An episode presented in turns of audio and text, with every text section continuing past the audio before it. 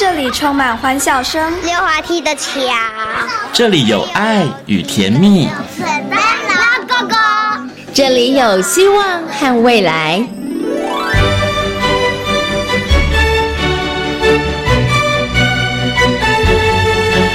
遇见幸福幼儿园，遇见幸福幼，遇见幸福幼，遇见幸福幼儿园。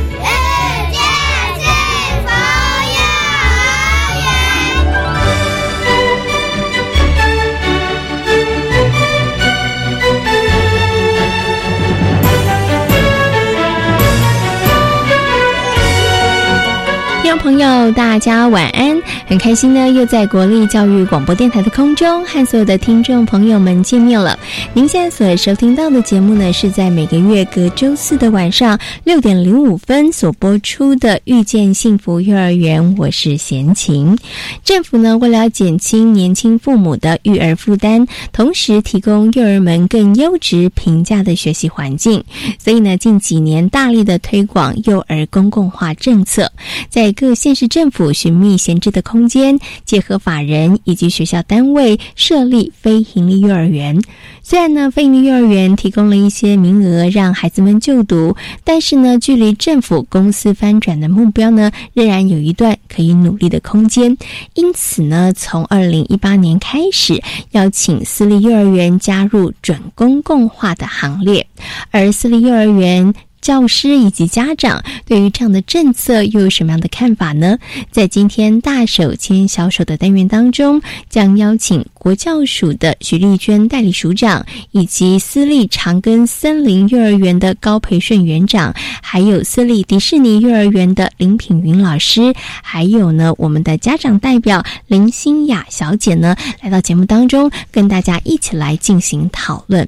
另外呢，在节目幸福幼儿园的单元当中，今天呢，要为大家来介绍的是位在新北市鹭江国中的鹭江飞行幼儿园。鹭江飞行的幼儿园呢，是新北市的第四所飞营幼儿园，也是泸州地区的第一所。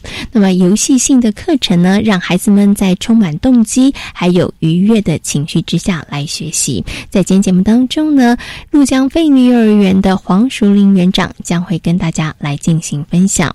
好，马上呢就来进行节目的第一个单元。幸福幼儿园，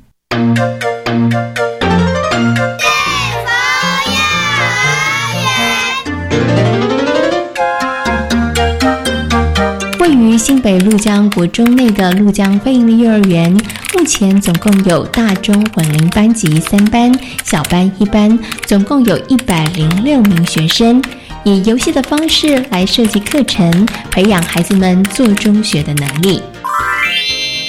这里是教育广播电台，您现在所收听到的节目呢是遇见幸福幼儿园，我是贤琴。在今天幸福幼儿园的单元当中呢，要为大家来介绍的是位在新北市鹭江国中内的鹭江非营幼儿园。那么很高兴的呢，为大家邀请到鹭江非营幼儿园的黄淑玲园长呢来到节目当中，我跟大家好好来介绍他们的园所。Hello，园长您好。您好，贤琴，还有各位听众，大家好。是哎，其实我们的园长呢看起来非常年轻，但是贤琴刚刚私底下偷偷问他说，他在这个幼教第一现场服务已经超过三十年了，真的很厉害，算是非常的资深的哈。不过园长您有这么资深的一个经历哈，那应该之前大部分应该都是在私立园所嘛，是的哈，是的。然后呢，来到这个鹭江飞鹰幼儿园。可不可以先请您跟大家来分享一下，就是从这个私立园所，然后到了这个非营利幼儿园，心情上面有没有需要做一些调整，或是有没有发现两者之间有什么样子的差异，给你不同的感受的？我很庆幸是自己在私立园所的时候，呃，课程的部分是呃，跟现在在陆江飞利幼儿园的课程是没有很大的差异，是呃，走的都是开放式的教学。嗯，那最大的差别就是。领导的工作是，这是对您自己来讲啦，比较大的挑战。对对对，是真的非常截然不同的一个挑战。是是，因为以前比较就是属于还没有那个管理的阶层还没有那么高。对对对，然后呃，即便有管理的责任，但是。不用有决策，对决策性的一些事情，当然就是还是以呃创办人以及负责人为主。是是的嗯但来到了这个陆江飞鹰幼儿园，对您自己来讲哈，其实呃，除了这个转换的一个不一样的一个呃幼教的一个应该幼儿园的一个系统之外，其实对您自己来讲也是一个工作上的挑战了。没错，对，因为成为园长了，没错，身负更重的那个担子在肩膀上了。是是是是，OK，好。所以刚刚园长跟大家分享到，就是原来您可能在这个私立园所的部分，因为他走的也是比较开放式的，也是没有这个部本的这个学习哈，所以跟您现在在这个陆江飞鹰幼儿园，所以其实在接轨上面其实就更加的容易了。没错，嗯哼那 OK 也跟我自己本身的理念是很契合的。是对嗯，OK，好。那今天呢，要请我们的这个黄园长好好来为大家介绍陆江飞鹰幼儿园。它其实非常的年轻的幼儿园哈，因为呢，它是在去年二零一七年的时候八月，然后成立的，那到今年才刚刚满。一岁对满一年的这个时间哈，好，所以我想是不是可以先请园长来跟大家谈谈我们成立的一个这个背景好不好？跟大家来谈一下。呃，陆江飞利幼儿园去年七月份的时候，七月中旬，我们收到了教育局的通知，嗯哼哼，呃，很紧急的，就是在中旬的时候办理登记抽签。是，嗯对，那呃，八月一号要准时开园，嗯所以筹备的过程中其实是非常紧凑的。是对，嗯那呃，感谢我们基金会，呃，就是有非常棒的团队，嗯哼，然后我们现场的老师，是。呃，非常的积极。在一个礼拜的时间内。把所有的资源进驻，然后嗯就是准备现场，然后，环境规划，嗯哼，呃，还有以及备课，是。对，然后八月一号同时段同时间一百零六个孩子全员到齐，哇，所以真的是好有效率哦！听起来，我觉得大家应该真的在这个幼教工作上面，应该都有非常高的那个资历跟经验哦，才可以在这么短短的时间之内，其实可以很快的到位。是对谢谢所有人一起的努力。是，对嗯，OK，好，所以现在从去年开始了，嗯陆江飞鹰幼儿园它其实的全员学生就是一百零六位。是，对，那目前我们的分班的状况是什么样子呢？嗯、目前一百零七学年度有三个中大混龄的班级，是然后有一个是小班的班级。嗯对，因为去年的那个缺额人数不足，开幼幼班，是。所以今年 很抱歉，就是呃幼幼班没有成立这样子。是，嗯。哎，那幼幼班的孩子就是直接升上来是小班。嗯对，OK，好，刚刚园长有提到了，现在目前是有三个中大的混龄班嘛，哈，，是，所以你们是刻意要走混龄教学的一个方式吗？嗯、这个也是我们想要就是营造一个有家一样的氛围的呃学校。对嗯哼，那刚好去年我们登记抽签的人数的关系，是，对，在平均上呃要分配的时候，其实也是很伤透了脑筋。嗯哼，对，所以过程中有一度遇到，就是家长可能认为我们没有部本，嗯哼哼，嘿，会担心，，对，会担心，然后又混在一起，是会不会是。会不会小的被欺负？对对对，然后呃，没有部本其实是一个压力。那呃，我们也没有嗯那种美语式的那种教学，成果式的教学。对，嗯那放弃的家长还真的不少，嗯，所以我们现场的老师也 也蛮受挫的啦。是，对。这应该是开始之初的时候。对不对嗯是的，对，因为大家可能对于没有部本的学习，大家会很多家长会想说，那到底我小孩每天去学校学些什么？对对对哈，然后又采这种混龄方式，嗯那有些家长会担心，哎，我的孩子比较小只，他可能会不会被欺负？没 错没错。好，那刚刚园长提到，哎，真的刚开始的时候，有些家长可能问一问，然后就离开了，对不对？好，那对老师来讲可能会是一个挫折。可是经过这一年的时间下来啦，家长对于这个部分上面是不是已经比较了解了？然后你们做了哪一些事情，让家长他们心中的疑虑，他真的可以稍微放下，觉得说，哎，其实没有部本还是一样可以学得很好。然后其实混龄，它可以给孩子另外一种不一样的学习。是，那我们先从我们去年的那个课程进行的方式来谈。嗯，呃，以我们去年的揭牌活动的切仔面主题为例，是哈，我们现场的老师带着孩子参观切仔面店，然后也食用了切仔面。所以老师把课程拉进来的同时，呃，孩子就是对了切仔面引发了很大的兴趣。是，嗯哼。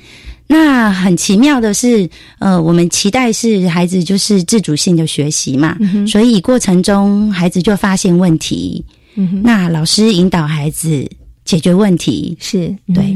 那在呃这个经营的理念下，我们的孩子自己也在学习区里面扮演怎么煮切仔面，是。那过程中呢，呃。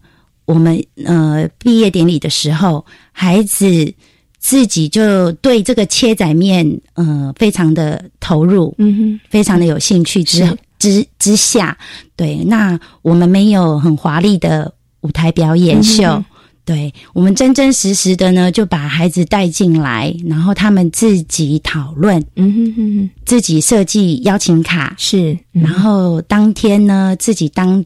中破塞是。煮切仔面，然后引导来宾与会的来宾入座，然后入座对，然后呢，呃，煮这个切仔面，然后分送给与会的大家，是对。那这样子的过程中，我们深深的感受到，这个就是我们我们要的，嗯嗯，也是孩子需要的，是。所以，呃，我们。就在这个当下，就是完成了这个切仔面的儿时记忆。嗯，OK，是是。所以刚刚哦，贤琴是请问这个园长说，哎，怎么样让家长可以放心？因为一般家长说，哎，我没有签到那个部本啊，我没有看到小孩子拿笔呀，然后没写东西，好像就没在学。但是刚刚园长透过了一个你们执行的一个教案的方式。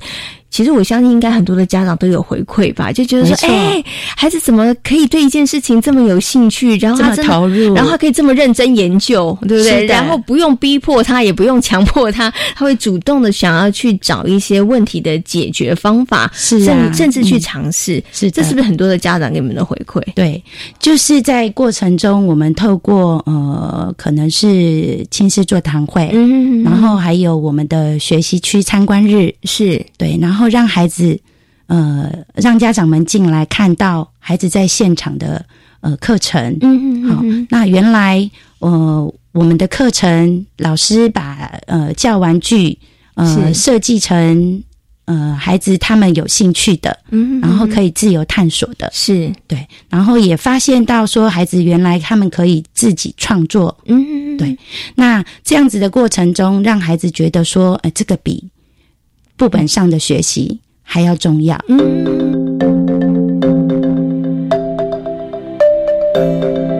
那就陆江飞鹰幼儿园来讲，想请问一下园长，你们比较侧重的，或者是说，哎，你觉得陆江它的一个教学的理念，或者是一个嗯比较特别的一个价值，要跟大家来分享好的，呃，陆江的所在地哦，其实它是一个算是新兴社区。嗯呃，我们去年。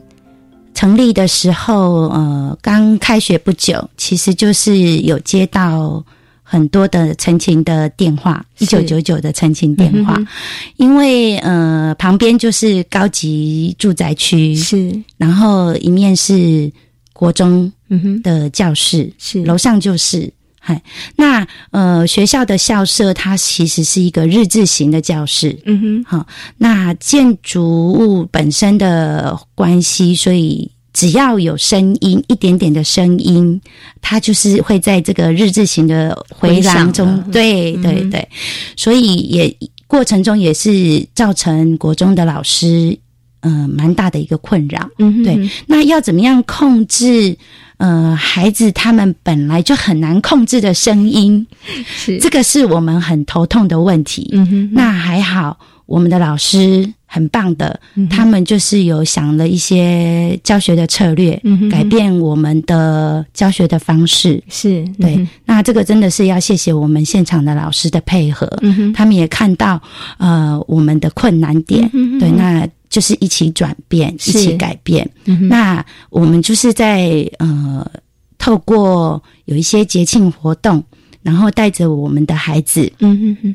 就是到国中的各处市去，是呃，可能是利用我们的课程的呃进行，有制作一些小饼干，嗯，然后就利用节庆的时候，就是拿着手做的小饼干，嗯，然后还有卡片，是。他们自自己手绘的卡片，到各处是去分享给我们辛苦的老师们，是从这个地方出发，然后还有就是呃放学的时间点。哈，我们在呃国中的那个长廊上面，嗯呃，就是唱歌，然后也是送卡片的方式给哥哥姐姐们，嗯，然后像是毕业他们的毕业典礼，嗯，好，我们也带着我们的孩小小孩到了那个呃现场去，是。呃给予哥哥姐姐最大的祝福，希望他们能够呃呃。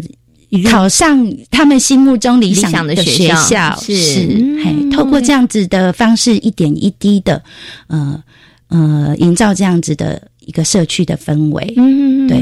那我们宛如基金会，呃，承接非营利幼儿园的宗旨，其实就是平等关爱、合作助人。是，那是以社区之治，然后阶级呃融合的方式，把所有的资源。一起带进来，嗯嘿，那希望透过这样的方式，更能够让我们的社区认识陆江飞利幼儿园。是，嗯，对。那呃，去年在有一次很偶然的机会中，我们也发现到陆江国中，呃，这么一个。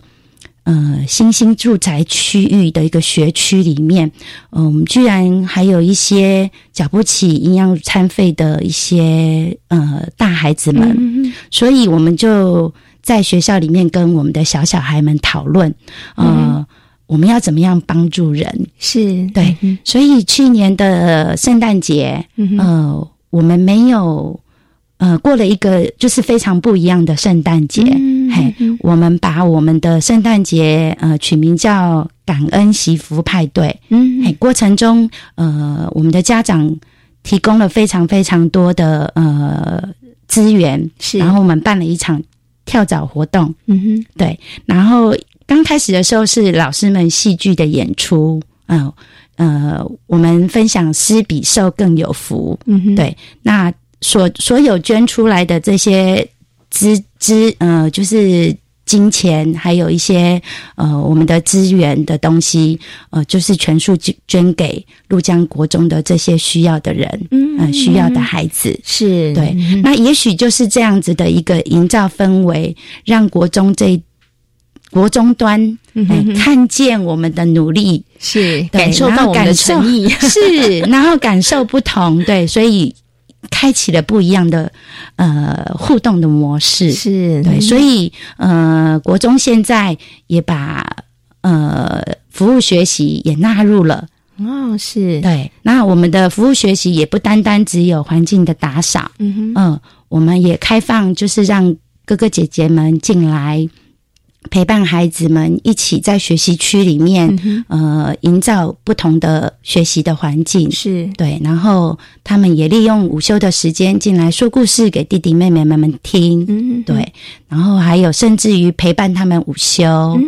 是哇，这真的是一个很棒的互动哈。不过一路走来了，真的是也是跌跌撞撞，前面也经过一些摸索，非常非常对前面一个考验。对，那前面可能真的诶有一些些需要去磨合的这个部分哈。但是呢，我觉得就像刚园长说的，就是我们做了很多很多的努力，我们也释放了很大的诚意，对不对哈？那果然诶，这些哥哥姐姐们呢，甚或国中部的老师，我相信他们一定也有感受得到了。好，然后真的就是变成大家共同在一个好的环境当中一起来学习跟成长。好，我想最后呢，要请我们的园长跟大家来分享，就是呢，啊，陆江飞鹰幼儿园成立到现在一年的时间了，哈，那有过去这一年的一些经验跟努力，觉得在未来我们其实会把重点可能会放在什么地方上面，然后要继续再加强的。嗯嗯，我们还是依依照我们的教学理念。嗯，那我们也发现到我们的环境非常的棒，是。我们有一个很大的院子，嗯哼，所以我们期待我们的课程不仅仅只有在教室里面。嗯哼。接下来呢，我们就是跟老师们一起讨论了很多，怎么样子把课程再带到我们的院子里。所以呢，呃，我们也把家长带进来，呃，营造我们的院子艺术，呃，游戏艺术区是对，然后呃，把更多更好玩的带进来。即便像嗯，我们的那个厕所离我们的教室很远，嘿，我们都把。现在把那个上厕所变成是一件很好玩的事情，需要探险是吗？过程中就是会有一些，比如说像闯关啊，是，对，然后可能要爬。山洞。是。对，那这个就期待哦，我们现场的老师跟孩子们一起讨论，是。对对对，所以呢，接下来呢，希望孩子们他们的空间活动空间可以更大，是的，视野可以变得更加的宽广，是的，好，好，那今天呢，也非常谢谢呢，陆江飞鹰幼儿园的黄淑玲园长呢，在空中跟大家做这么精彩的分享，也非常感谢园长，谢谢您，谢谢，谢谢。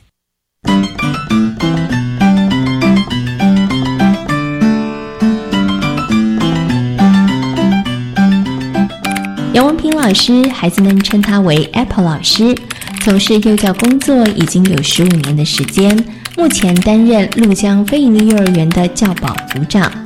Apple 老师表示，教学现场虽然不轻松，但是与孩子们相处的过程中，除了带来愉悦、满足感之外，更能够从中学习和成长。不知道为什么，我从小就很喜欢跟小朋友互动，然后我只要看到小孩，我就很开心，即便我自己也是个小孩。对我只跟我的表妹啊，她跟我们的年龄都相差蛮多的，然后我就是只要放假，我就会找他们去玩，然后陪他们说说话、玩游戏，我就觉得这是一件很有趣的事情。嗯，对，然后手也很巧，我就觉得，哎，幼教工作这个。很适合我，我很喜欢做美工，然后我喜欢帮孩子绑头发之类的，对，所以我觉得做的工作很有趣，是刚好也是符合您的兴趣，对，然后也是专长，对 对对，OK，所以我现在要请杨老师跟大家谈谈你的教学、你的教育理念是什么？呃，我觉得是老师跟孩子一起互动，一起学习，孩子乐在学习当中。这就是我想要的，嗯，OK，就是老师跟孩子一起学习，一起成长啦，对。对不对？好，所以就是真的是教学相长，真的 OK。那孩子在运动的时候，老师也在运动，我觉得这一块真的是在陆江里面，我觉得真的是充分的有足够的时间让孩子去运动，这是我们住在城市里面的孩子真的很缺乏的。然后在陆江，我们提供了这样的一个院子，一个小操场，让他们可以进。尽情的活动，尽情的流汗，是真的对他们的健康有很大的帮助。我觉得这一块有时候是真的是一个家庭里面没有办法可以提供的。嗯，OK。那杨老师呢？其实从事这份工作十五年的时间，我相信在这过程里头一定有让你觉得沮丧啊，或者是想要弃甲卷逃离开的时候，对不对？对，比较沮丧、比较挫折的地方是什么？啊，就两个方面。第一个就是来自于家长。嗯哼，对，如果家长对我们的教学不支持的话，其实我们会很受挫，因为我们这么的努力，就是希望给孩子能够很快乐的学习，但是家长要求的部本。要求的写字，要求的拼音，我觉得这个不是孩子这个阶段所要学习的本质，所以家长的不支持就会是老师一个最大的一个困难点。那最后，请问一下杨老师啦，虽然过程当中有经历过一些让你觉得挫折的地方哈，但是你还是在这里吧？哈，对，你觉得支撑你一直现在还在幼教现场，然后甚至你还可以继续往下走，最大的原因是什么？我觉得还是孩子哎，虽然说我一直在一年前，我一直坚持着我想要当老师，可是，一年之后，我觉得园长有看到我了，而且我也看到园长了，我知道他是一个非常努力的，很想要为孩子做些什么的一个园长。嗯哼，那我觉得，对他是一个团队。所以我必须要加入他，所以呢，我从一个老师的一个角色，然后再慢慢的再跳脱出来，我希望能够给他更多的一些协助。嗯，对，OK，好，所以呢，其实除了孩子的回馈，让你可以继续往在这份工作上坚持下去，我觉得伙伴们的回馈也非常非常的重要了。然后我觉得伙伴的回馈、孩子的回馈，其实它就带来一些使命。对不对？好，今天呢也非常谢谢呢杨文平老师跟大家所做的分享，感谢你，谢谢。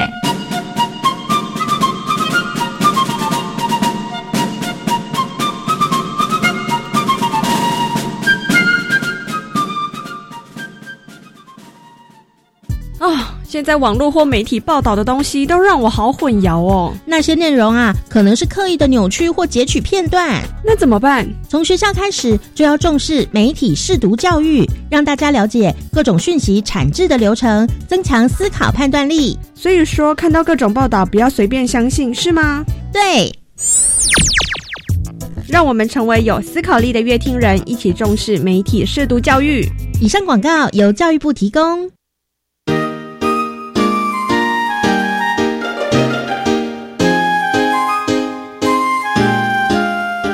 大家好，我是林老师。大家对于幼教这个职业的看法是薪资低、事情多，但加入准公共后，对于家长而言受惠最多，减轻不少的经济负担。对于老师而言，更是加入后有一个稳定的薪资保障，可以让幼教人员能更专心且动力的为孩子努力，进而让幼教相关科系的学生毕业愿意投入幼教产业。我们也会更加努力，然后相信我们一定会更好的。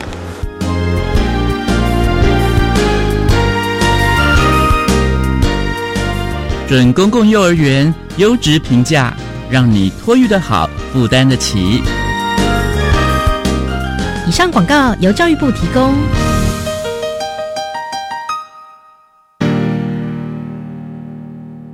大家好，我们是台湾弦乐团，我们都在教育广播电台。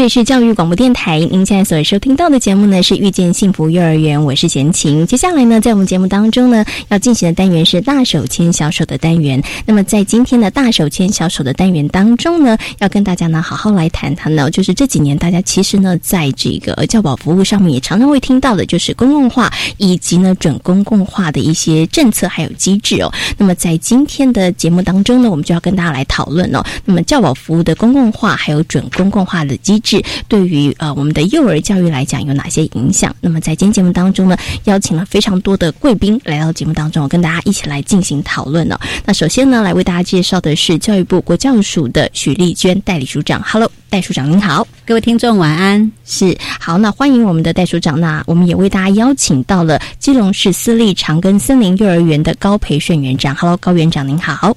大家晚安。是，那另外呢，我们也请到了一位老师啊，就是呃，目前在宜兰县私立迪士尼幼儿园呃担任老师的林品云老师。Hello，林老师您好。大家晚安。好，我们最后呢，也为大家邀请到一位家长代表，就是养儿有多辛苦，待会儿问他就知道的。好，为大家邀请到的呢是林心雅小姐。Hello，心雅你好。大家好。是，呃，我们先来请心雅谈谈好了，养儿很辛苦哈。嗯，这非常不容易。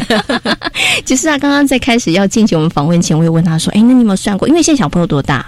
现在他五岁多，明年明年就要升小一，现在大，所以他现在是大班，对不对？你的小朋友是大概几岁的时候送到幼儿园？哦，小班就送过去了。哦，所以小班、中班、大班，所以他已经念了幼儿园三年，三年了，三年。有算过这三年的费用吗？没有算过，深吸了一口气，不太敢算。嗯，因为除了我们有带他去幼稚园之外，有假日有时候也会带他去上那种一个小时的课。嗯，对对对对对，所以其实都一直不敢算这个部分。是，嗯，OK。所以小朋友在上幼儿园这个部分上面呢，经济上您会不会觉得真的负担是有一点重的？其实还蛮重的。我们那个我我还记得那个时候要准备带他去幼稚园的时候，我花了一个多月，然后看了七八间学校有吧？嗯哼哼哼，就是还蛮密集的去看学校。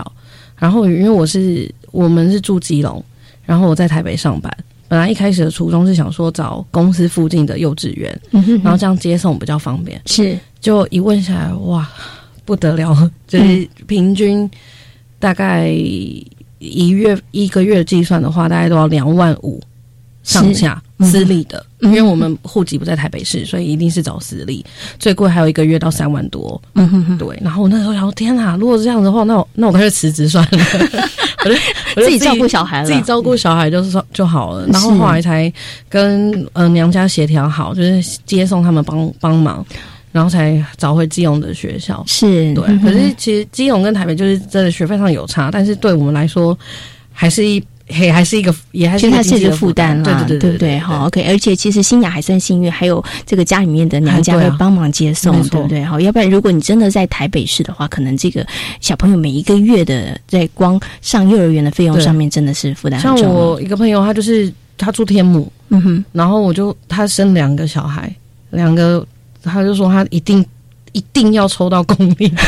他说：“我抽到私立，他真的就不知道该怎么办了，因为他是家人也没办法帮他带。所以其实我觉得，像呃新雅或者新雅的朋友面临这样的状况的朋友，真的非常的多。那其实政府也有注意到这个方面的问题，所以其实在这几年，我们开始在推这个公共化以及这个准公共化，其实就是希望可以帮助我们的家长朋友们减轻一些负担。好，那在我们节目当中呢，也曾经跟大家谈到了这个公共化以及准公共化的一些政策，可是。是可能有些听众朋友，哎，好像有点清楚，又不是太清楚。好像呢，经济可以减轻，可是又不晓得到底可以减轻多少。所以呢，我想接下来还是要请我们的戴署长跟大家好好来谈谈政府在这个部分上面。其实我们公共化其实也推动好多年了哈，我们也好几年的时间了哈。那么今年在呃，真的是接续着推动了这个准公共化。那在政策这个部分上面，我也要请戴署长跟大家来做一点一下这个说明，好吗？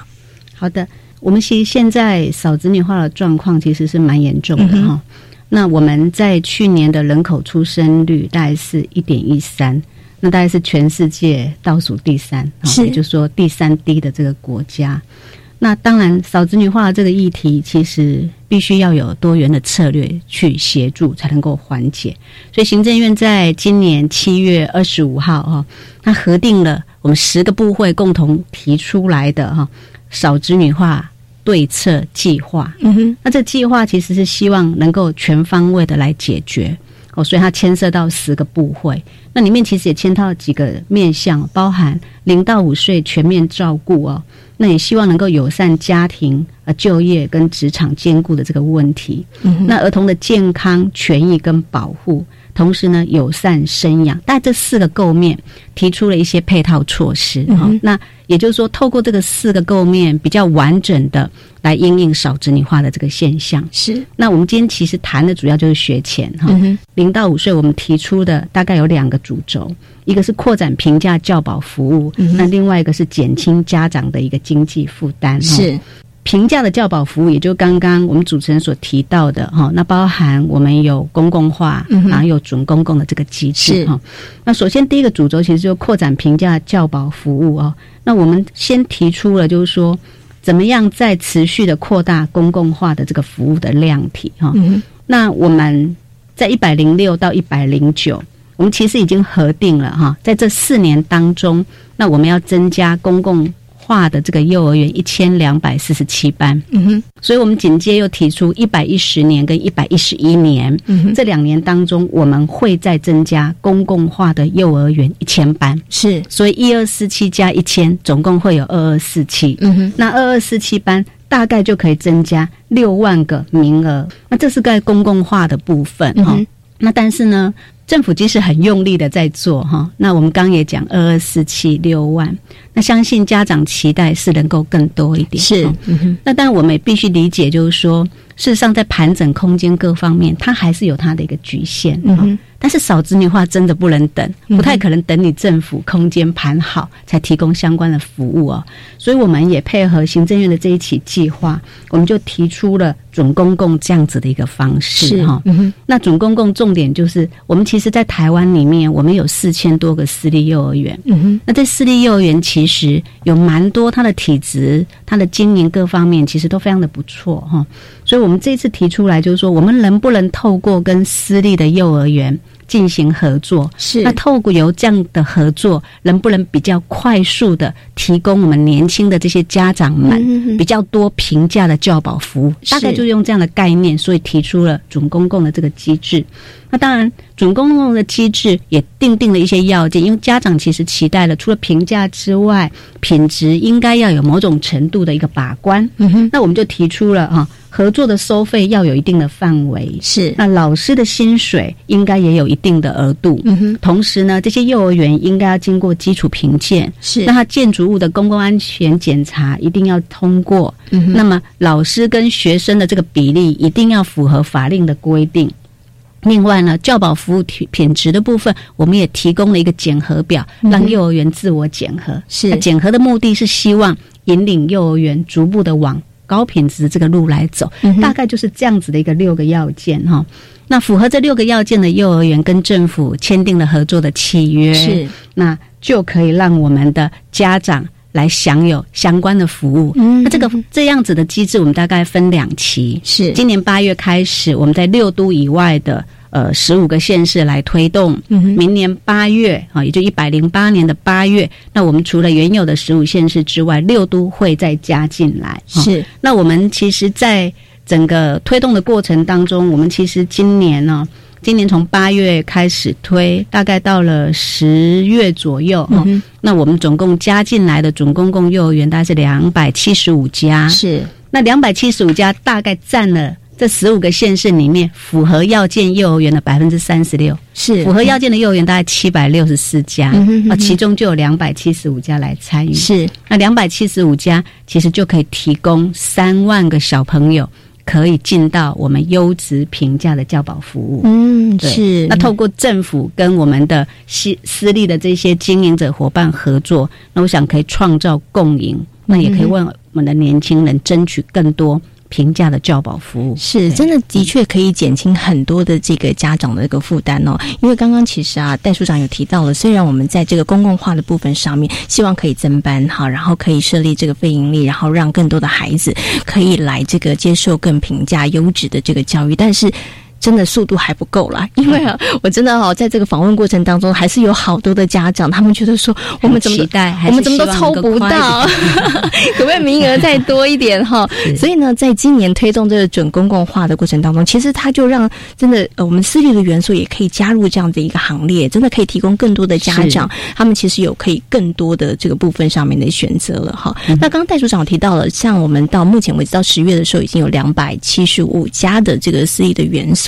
那其实私立园所在呃要成为我们这个签约的伙伴呢，那它在这个部分上面，它其实是还是有一些这个条件跟门槛的，对不对？是我们刚刚有提到六个要件，是。那六个要件，第一个就包含呃这个幼儿园它收费是在一定额度底下。那我们说的收费其实是它原来的收费，也就是说整个台湾四千多家的幼儿园其实收费有低有高啦。哈。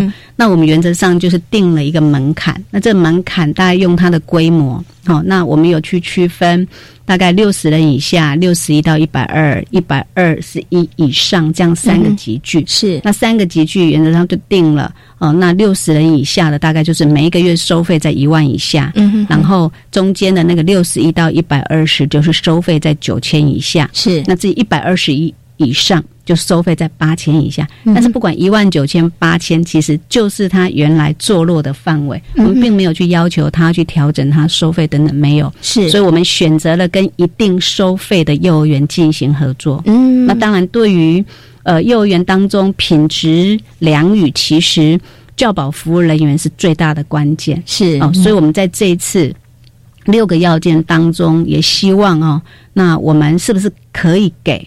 我们的教保服务人员至少是一个合一的薪资，好，那对幼儿园来讲，他比较容易去觅得是比较优秀的。这个教保服务人员是那幼儿园一旦有优秀的教保服务人员，他的教保服务品质一定是跟着提升啊。所以这两个大概是我们很重要的一些要件啊。那这评鉴我们五年一期，五年一期，那都会公布在网站上，让家长去理解一个幼儿园它到底有没有通过评鉴等等。是那公安也是基础的要件，生师比也是一样的哈，因为幼教法都有规定。不同年龄层，他有不一样的生师比。那生师比其实也是在确保一个孩子可以获得适当的教育跟照顾。嗯，大致上在这个六个要件底下，那我们希望就是说，它要件其实是很简单的，包含我们几个幼儿园他们来申请都理解，要件相当的简单。是，但是简单当中。又有一定的门槛把关在里头，嗯，是 OK。因为之前可能有一些呃，可能报道当中，大家会想说，哎，那是不是来加入这样子的行列？签约之后，可能私立园所它会受到非常多的规范。刚刚戴署长跟大家讲的，其实这个其实没有那么的复杂，而且其实它也就因着原来园所你本来的状况上面，然后你该符合规定的，你就应该要符合规定。我们并没有特意的额外的再去做一些可能不太合理的一些这个要求，因为这六个。要件其实就是各园本来都在符合的状况底下，我们只是选了六个，认为哎，这六个要件应该是一个幼儿园基础基本的门槛把关，应该是有一定的。呃，品质的一个效果是 OK。好，那目前其实我们刚刚提到了，就是呃，在加入了这个签约之后，成为整公共幼儿园这个部分上面，其实对家长来讲，他其实很直接的，他就是可以得到一些补助的这个部分。那在这个补助的部分上面的话呢，是其实是家长来申请，还是说其实是由园方来做这个申请？那还那个家长他们的感受就是，哎，我每个月的月费马上就减少了呢？是。呃，就政策的目标，其实它就是优质评价，要负担得起，是，然后要脱译的好这样子。那对于负担得起，当然是应该是立即反映在每个月付费的时候就要有所感受哈。所以我们在准公共的这个机制里头，我们是这样定定的啊，就是说一个家长他每一个月的收费啊，其实他没有学费的这个问题了，就是因为我们把它整个呃平均分摊掉，每一个月家长。付费不超过四千五百块，是。那四千五百块跟这个幼儿园原来的收费中间那个差距，就由政府来协助支付。是，所以对家长来讲没有申请的问题，因为他选择的进到准公共的幼儿园之后，那他每个月就是固定付他的四千五，最多其他的费用就会由国教署直接帮家长付给幼儿园。是，那我们在。方便幼儿园的部分其实也分两期付，呃，两期来支付，因为幼儿园也有它营运上的一个调度的需求，是，所以我们也分两期。所以在这一次整个经费的拨付，既让家长可以立即感受，反映在每一个月缴出的费用之外，对幼儿园的营运的一个考量，政府也帮他思考到。那这里面其实，呃，我们的园方一直也很。也很在意，希望能够行政减量的部分，我们在这一期的政策规划里头，其实也直接设计进去。是，所以我们对一个幼儿园来看，就是会看一个幼儿园到底收了多少孩子，那每一个孩子，国教署应该帮他支付多少费用。直接算出来。是，所以所有的行政工作都大量的简化。嗯，OK，所以这也是可以让家长立即有感，对不对？然后刚刚新雅一直点头，是。蛮有感的，蛮有感的。对家长有感，那但是对于园方来讲，其实园方也不会造成太多的这个行政的，因为所有行政减量也是我们整个国教署目前整个很重要的政策啊。那所以我们在整体的一个执行方向都朝向最简化的，包含当时的申请。都是以最简便的方式来做处理。嗯，OK，我觉得在这个行政的部分上面的简化，对于园方来讲，这应该也是有极大的诱因吧。我们接下来问，请问一下我们的这个高培顺园长哈，对这个行政简化是不是也是让你们很有很有感，然后也很愿意来加入这样的行业的一个原因之一？当然，这个刚刚刚刚戴署长有有提到，就是说。虽然说手续很简便，可是它不是随随便便哦，它可以让我们在一定的水准的一个一个衡量之下，让符合标准的幼儿园都可以加入。是，那至于加入，主要就是刚刚有提到那个六大的一个一个门槛嘛，其实那个门槛也不是说太困难啊，因为呃，你身为一个幼儿园的一个经营者，你必须确保孩子的的托育的安全啊，或者是一个托育的品质，让家长可以放心。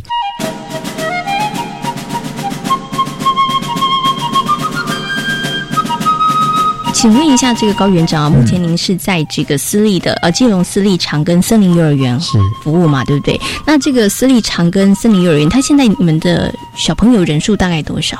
我们目前收托的小朋友人数是七十六个小朋友。嗯哼哼。那其实目前就是已经收托是是额满的，嗯但是因为我们呃从从八月份我们第一波加入的时候。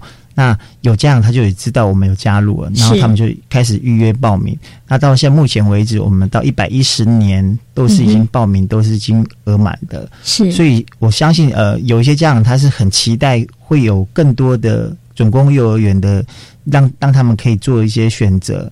呃，像我们加入之后，家长他对我们幼儿园的看法，就他觉得说，哎呀，那个有人他们都不愿意加入，你们为什么会愿意加入？是加入对你们有什么好处？嗯哼，其实是很单纯的，我们想要呃帮助家长减轻他的托育的负担。嗯，是，这是第一个。嗯哼，那第二个就是呃，刚刚署长有他有提到说，呃，在教保服务人员的薪资的部分啊，他会希望呃在私立园所都可以提升到一定的一个水准。是，那。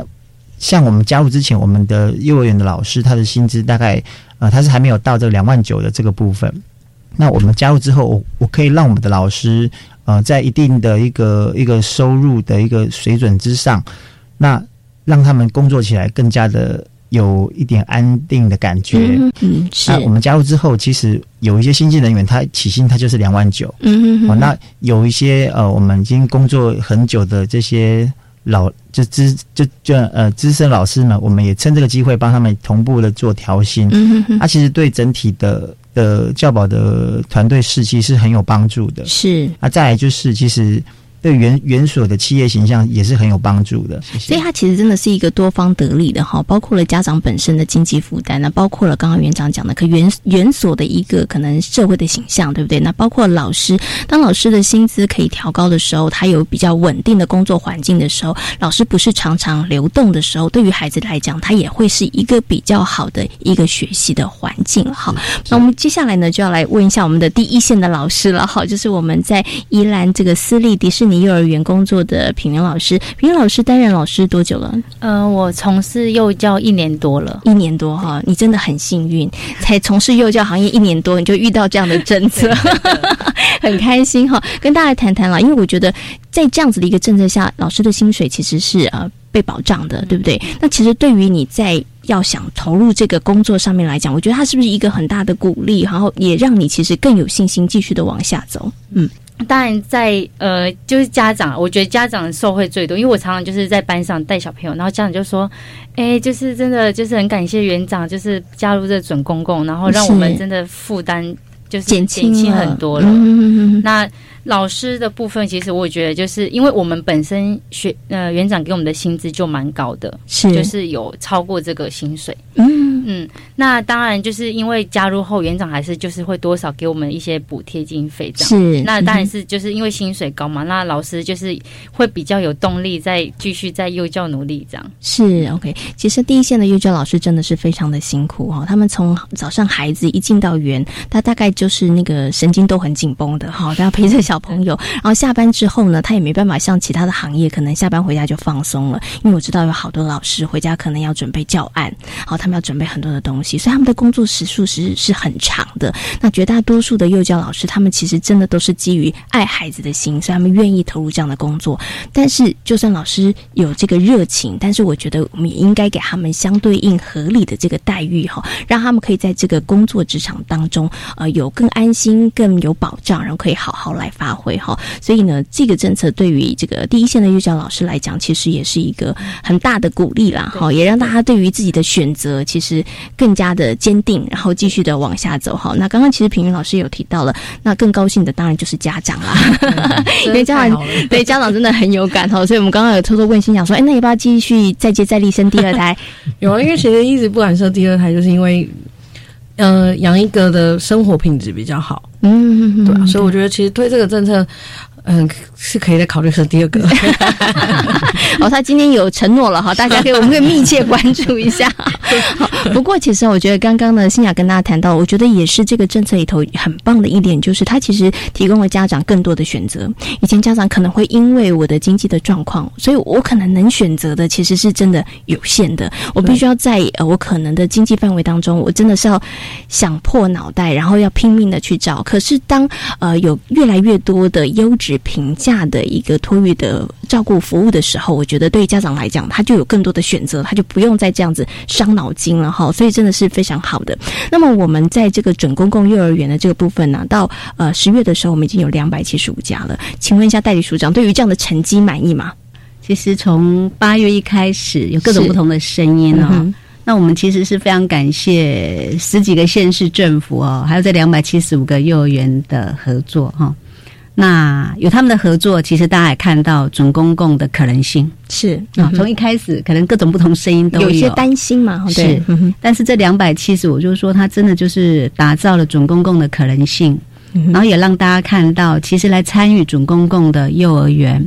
其实他们非常多，体质都非常好。是好，那诚如刚刚我们的那个园长或者老师所提到的，那有很多加进来，其实他们就是希望善待哈他们的员工，是同时呢，也希望他的教育伙伴家长减轻他的经济负担。嗯哼是。那事实上，我们在这一学期哦。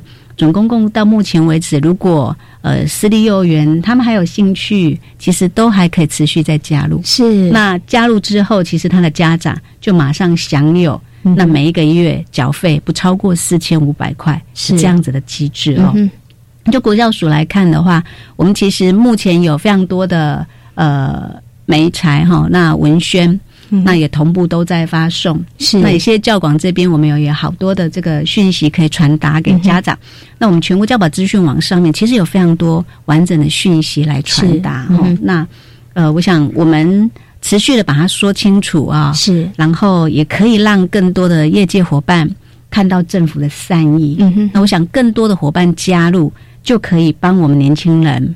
创造更多就近就可以选择的这个准公共的机制。是，那你看我们的妈妈们就可以很放心的认为可以再有第二胎，是。可以再有 第三胎，对，所以我们的。整个少子女化也可以，因为我们的年轻的这些父母，他们获得了整个经济上的缓解，是，然后也可以放心的生小孩，那小朋友也可以获得很好的照顾。嗯 OK，所以其实我们是持续欢迎更多的私立园所来加入我们这样的行列哈。真的，这个教育呢，其实是要大家共同齐心来努力的哈。我最后呢有个问题想请问一下这个戴署长，就是我们刚刚呢谈到了这个呃公共或是准公共化的这样子的一个呃。托育的一个或是教保的一个服务哈，可是对于有些家长来讲哈，他可能会想说，哎，我的孩子我不想那么早送他去这个幼儿园，那是如果是针对这样子的一个家长的话，我们是不是还有一些其他的一个协助的一个方法呢？是我们整体哦，这次零到五岁哈，那尤其是二到五岁的整体机制里头。第一个药物就是我们要扩展平价的教保服务，所以我们分两期，今年八月是一期，是。在十五个县市推动，明年八月那六都一起加入，也就是说，所有的县市在做这个平价教保服务就齐步上路了哈。那当然我们理解就是说，我们公共化很努力在做，再加上了准公共哈，但是呢，这样子的比率仍然没有办法满足我们全国。所有年轻的家长送小朋友进入教保服务的时候，是全数的满足哦。所以院里面在我刚提到的今年七月核定的计划里头，两轨嘛哈，一轨是要把平价的教保服务再扩展多一点，那另外一轨就是当家长没有办法选择进到公立。非盈利，也就是我们所说的公共化，是。或者是我们这一期提出来的准公共，嗯，公共化跟准公共化，它没有办法就近进入来就读的时候，两岁到四岁的小朋友，哈，那如果爸爸妈妈那个重所税的税率是在二十趴以下的，哈，没有在领育儿留职停薪的这个部分。那也没有进到我们公共跟准公共的机制里头。那原则上，我们明年开始，明年八月开始，那就会提供育儿津贴。是啊，那育儿津贴目前其实本来是在零到二岁。嗯哼。那如果明年八月一号之后，那就会从零到二岁延伸到四岁，是哈。那至于五岁的部分，因为我们本来就有五岁有免学费，是，所以也达成了我们说的零到五岁其实是无缝衔接这样的一个政策目标。OK OK，好，所以对于很多家长来讲，其实你又多了一些的这个选择的一个方式啦。哈，OK，好。那刚刚其实戴署长有提到了关于这个公共化以及准公化的一些政策啊，一些部分上面，其实我们呃运用了非常多不同的管道哈，包括了教育广播电台 哈，也包括了很多的这个呃，也包括我们的全国教保资讯网，还有一些这个文宣品，也希望呢可以让更多的民众大家可以了解这样的一个政策，对于大家来讲，尤其是家里头有小朋友的家庭来讲哈，你可以怎么样来协助你哈？那大家呢，如果还有任何的疑问的话，其实都很欢迎大家可以去多方的搜寻，然后可以多加的了解哦。好，那今天呢也非常感谢呢教育部国教署的许丽娟代理署长，还有呢我们啊私立长庚森林幼儿园的高培顺园长，以及呢我们私立迪士尼幼儿园的林品云老师，还有我们的呃林心雅小姐哈。那在节目当中跟有听众朋友做这么精彩的分享，也非常感谢各位，谢谢，谢谢。感谢大家今天的收听，祝福大家有一个平安愉快的夜晚。我们下次同一时间空中再会，拜拜。